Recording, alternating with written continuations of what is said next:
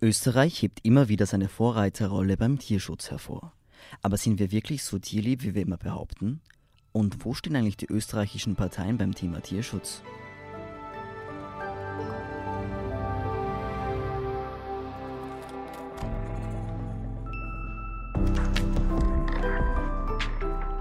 Sie hören Edition Zukunft, den Podcast über das Leben und die Welt von morgen. Ich bin Philipp Brammer von der Standard und Helmut Dungler ist heute mein Gast. Er hat die Tierschutzorganisation Vier Pfoten gegründet und steht ihr auch heute noch vor. Hallo, Herr Dungler. Hallo. Herr Dungler, ähm, um das Klimaschutzthema kommt man ja momentan eigentlich kaum herum, ähm, aber Sie sind ja vor allem eine Tierschutzorganisation. Äh, spüren Sie, dass das Tierschutzthema jetzt auch stärker wird oder steht das jetzt eigentlich in Konkurrenz zueinander? Nein, also Klima und Tierschutz stehen nicht in Konkurrenz zueinander, gerade im Gegenteil. Sie bewirken sich einander. Also auch das Tierschutzthema, die Tierproduktion, die Fleischproduktion ist ganz, ganz eng mit dem Klima, mit der Klimaerwärmung, mit der, Klima, mit der Klimakatastrophe direkt in Verbindung zu bringen. Aber spüren Sie jetzt auch, dass sich die Menschen jetzt, wenn sie sich mehr für Klimaschutz interessieren, auch mehr für Tierschutz interessieren oder vielleicht auch mehr spenden? Ja, also das Spenden merken wir jetzt da nicht die direkte Auswirkung, aber man merkt den Connex, dass es zusammengehört.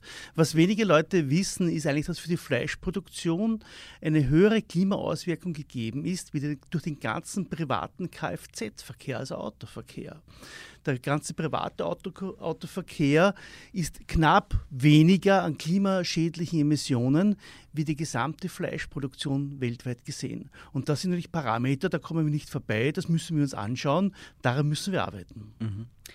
Ähm, und wie sehr hängen jetzt äh, Klima, Tier- und Artenschutz äh, noch zusammen? Ja, es ist leider so, dass die ganzen Futtermittel, die halt äh, produziert werden müssen, damit wir unsere äh, Nutztiere, die sogenannten leider Nutztiere, äh, füttern können, da werden sehr, sehr viele davon in äh, äh, Südamerika gerade angebaut. Dort werden riesige Flächen von ehemaligen Regenwäldern oder von Regenwäldern abgeholzt, werden dann verwendet als Anbau für Soja, damit Soja als Eiweißlieferant dann billig produziert werden kann und dieses dann nach Europa verschifft wird, damit wir hier die Schweine, die Rinder füttern können und Geflügel auch gefüttern können, um das dann über den Umweg des Fleisches sozusagen die Menschen zu ernähren. Dabei muss man bedenken, dass ca. 80 bis 90 Prozent wir an Energie vie und äh, anderen Sachen Umwegrentabilität haben. Das heißt, wir verbrauchen viel mehr Wasser, viel mehr Energie, viel mehr Waldflächen für den Umweg der Ernährung äh, über das Fleisch, wie wenn wir das über Gemüse und Getreide machen würden. Mhm. Und gleichzeitig zerstört man auch den Lebensraum für andere Tiere, also jetzt zum Beispiel im, im Amazonas oder Ja, so. natürlich. Der Lebensraum dort wird kaputt gemacht für die dortigen wildlebenden Tiere. Und ähm, jetzt rein jetzt auf die Zahlen gemessen, wir haben jetzt, auf, wenn man 100% hernimmt als das Gesamte, so leben momentan Nutztiere als Masse äh, verglichen zu Wildtieren haben ein Verhältnis von 90 zu 10. Also 90 Prozent der an, äh, an Land lebenden Tieren, auf Gewicht bezogen, auf die Masse bezogen, sind Nutztiere, nur mehr 10 Prozent sind Wildtiere. Da sieht man, wie das Ganze aus der Balance kommt und gerät und natürlich auch der Regenwald, der zerstört wird. Wir wissen genau, die Bäume sind eigentlich die einzigen CO2-Neutralisierer sozusagen, die das CO2 neutralisieren können, indem sie es abarbeiten. Die werden auch in, zu großen Quadratkilometern hier abgeholzt, diese riesigen äh, Wälder und natürlich dadurch wird das Klima doppelt geschädigt. Einerseits gibt es jetzt die Wälder nicht mehr, die hier neutral oder balancierend eingreifen könnten. Und andererseits wird dann noch dort äh, Futtermittel angebaut, damit wir noch mehr Fleisch und das Fleisch noch billiger essen können. Mhm. Heißt es allgemein, dass wir weniger Tiere brauchen auf dieser Welt? Also Nutztiere? Eigentlich müsste hier ganz klar die Qualität vor der Quantität stehen. Das heißt, wenn weniger Tiere besser gehalten werden würden, der Bauer dafür auch fair entlohnt wird und der Konsument auch bereit ist zu sagen, okay, ich brauche nicht jeden Tag Fleisch essen, sondern ich, ich, esse nur zweimal oder dreimal in der Woche Fleisch, wie es vor 50 oder 60 Jahren üblich ist. Und dann greife ich ganz bewusst zu einem Fleisch, das etwas teurer ist, wo aber die, dafür, dafür, die Tiere ein Leben äh, gehabt haben, was man als Tier adäquates Leben bezeichnen kann und nicht, wo es in Tierfabriken, in der großen Tierproduktion zu möglichst billiger also billiger Qualität und hö möglichst hoher Quantität einfach wie ein Fließband produziert werden. Äh, ich habe es ja eingangs schon erwähnt, dass Österreich oft so betont, dass sie Vorreiter sind ähm, beim Tierschutz. Stimmt das? Das stimmt mit dem typischen österreichischen Jein, kann man darauf sagen. Wir sind dort Vorreiter, wo wir vor 20 Jahren uns anders entwickelt haben der ganzen Bereich, im ganzen Bereich der Eiproduktion der Legehennen. Da haben wir vor 20, 25 Jahren äh, sehr viel aus Legehennenhaltung, das Batteriensystem, äh, die Eier produziert, absolut tierquälerisch, einfach zu verachten. Und damals hat die Landwirtschaft schon gesagt, oder die, die Landwirtschaft nicht, eigentlich die Bauern, die ein bisschen weiter gedacht haben und die Tierschützer und die Leute, die über den Tellerrand geschaut haben, die haben gesagt, okay, das kann es nicht sein. Wir müssen was produzieren, was für die Tiere passt, für den Bauern passt und für die Konsumenten passt. Und damals hat man sich entschieden, dass man die Freilandhaltung forcieren möchte, dass man die Käfighaltung dann anschließend verbietet für die Legehennen und hat damals eigentlich große Schritte gemacht, die sich jetzt 20 Jahre später auswirken in der Landwirtschaft. Wir haben jetzt um 50 Prozent mehr Legehennen sitzen wie damals. Das heißt, die Eigenversorgung in Österreich war damals so bei ca. zwei Drittel, ist jetzt bei über 90 Prozent. Das heißt, viel mehr wird in Österreich produziert, nicht aus dem Ausland billig zugekauft. Und äh, ebenso haben wir jetzt kleinere Strukturen, wo Bauern wieder in kleineren Familien, in kleineren Einheiten ihre Hühner halten können. Und der ganze Handel und die Konsumenten haben sich daran gewöhnt, dass einfach eine Packung Eier was kostet, aber dafür auch Qualität drin ist und nicht ein billiges Ei von der Ukraine oder von anderen Ländern, wo man nicht weiß, wo es herkommt und wie die Tiere dafür gehalten worden sind. Mhm. Jetzt haben Sie hauptsächlich von Eiern gesprochen. Ähm, bräuchte man das nicht auch für andere Tiere auch? Genau.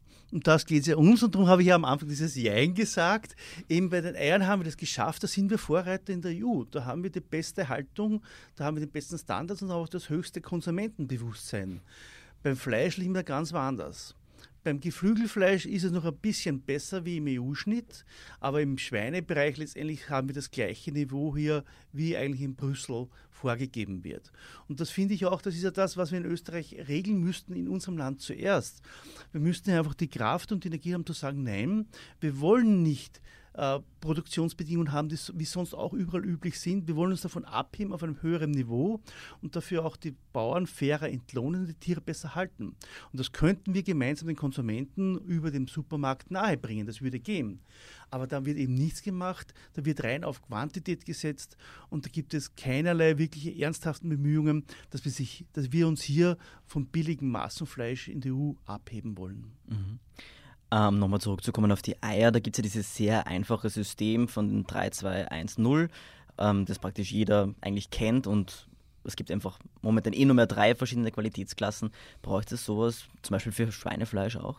Ja, äh, ganz klar. Also unsere Forderung ist, dass man äh, Fleisch, Fleischprodukte einfach äh, kennzeichnen muss, nicht nur nach Herkunft, woher kommt es, sondern auch nach welchem Haltungssystem wurde dieses Fleisch produziert.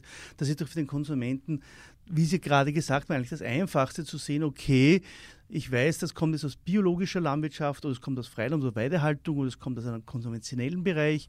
Und dann weiß man auch, warum etwas mehr kosten muss dann ist er für den Konsumenten auch viel erklärbarer und darstellbarer. Und das ist eine Forderung von Pfoten, zu sagen, okay, es muss bei Fleisch sowohl in den Supermarktketten, aber auch im, im Gastronomiebereich wie es in der Schweiz üblich ist. Da sehen Sie auf der Speisekarte dort bei dem Rindfleisch, bei dem Schweinefleisch die Herkunft, woher das Tier kommt, eben Argentinien oder Schweiz. Aber genauso sollte auch sein, die Haltungsbedingungen des Tieres damit verbunden, damit der Konsument wirklich weiß, wie er sich entscheiden kann. Ähm, es ist ja gerade Intensivwahlkampf schon. Wie schätzen Sie das Tierschutzbewusstsein der Parteien ein? Ja, das, Tierschutz, das Tierschutzbewusstsein ist in der Politik leider weit hinter dem Tierschutzbewusstsein in der Bevölkerung.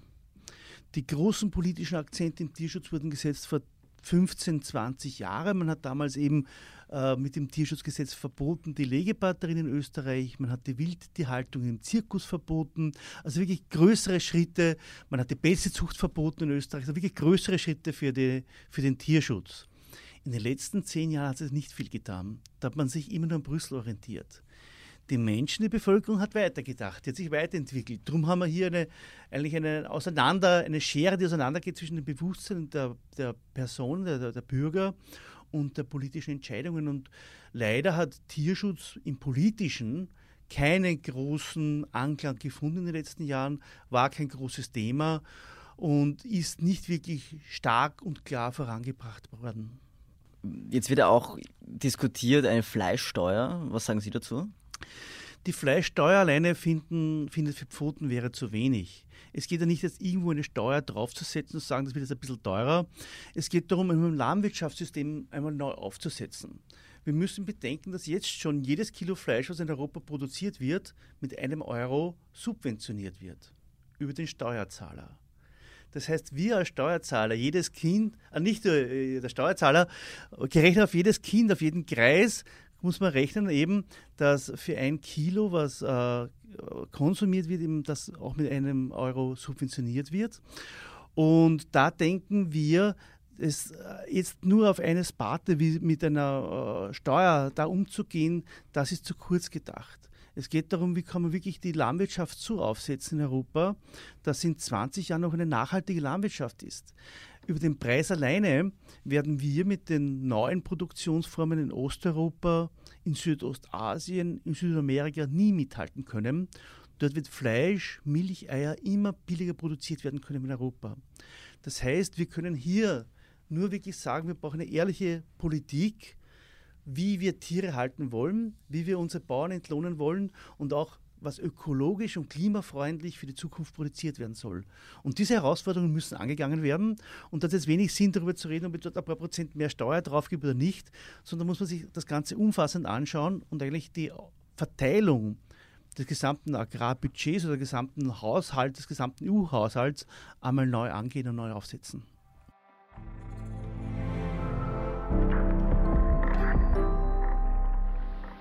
Jedes Jahr sterben ja 33.000 Menschen ungefähr in der EU an Keimen, bei denen auch Antibiotika nicht mehr helfen. Grund für diese Resistenzen ist unter anderem auch der massive Antibiotikaeinsatz in der Tierhaltung. Warum wird es immer noch gemacht, obwohl die Folgen ja so sichtbar tödlich sind? Auch für Menschen. Ja, Antibiotika wird leider noch immer verwendet in der Tiermast. In Österreich sind wir hier spurweiter und besser vom vom, äh, äh, vom System her, wie das Ganze überwacht wird, aber bei ausländischem Fleisch, Fleisch ist hier wirklich äh, äh, mit, mit Sorge zu betrachten. Warum wird Antibiotika überhaupt verwendet? Eigentlich aus zwei Gründen.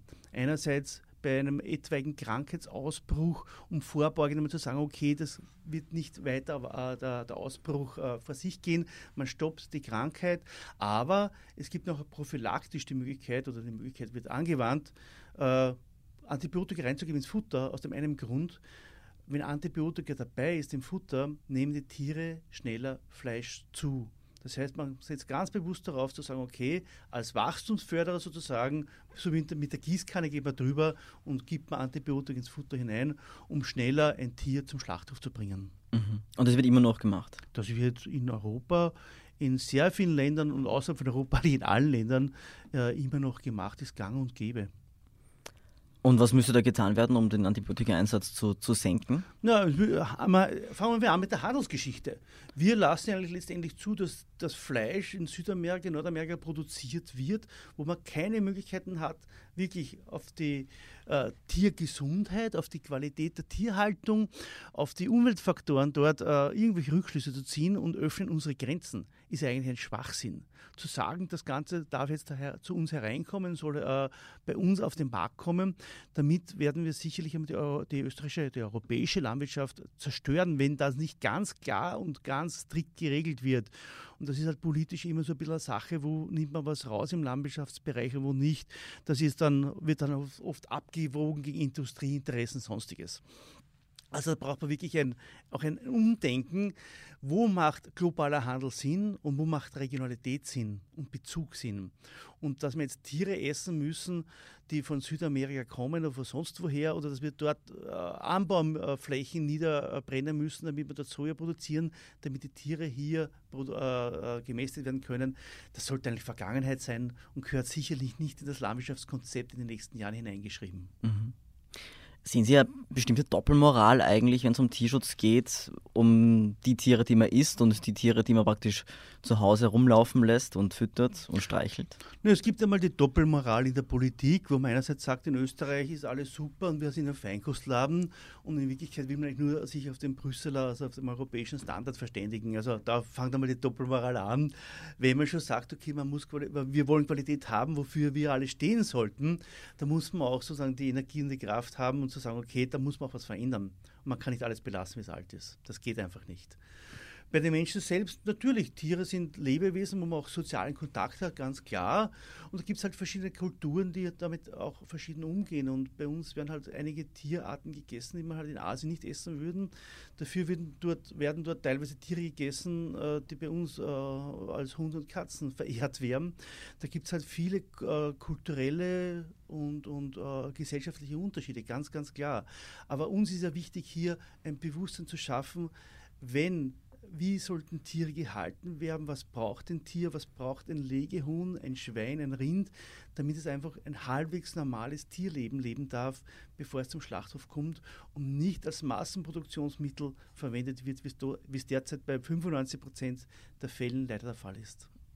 Aber ist es überhaupt noch verantwortbar, praktisch, wenn man vielleicht seinen eigenen Fleischkonsum äh, einschränkt, noch einen großen Hund zu haben oder so und den mit, mit Fleisch, Hundefutter zu füttern aus aus Klima- und Tierschutzsicht?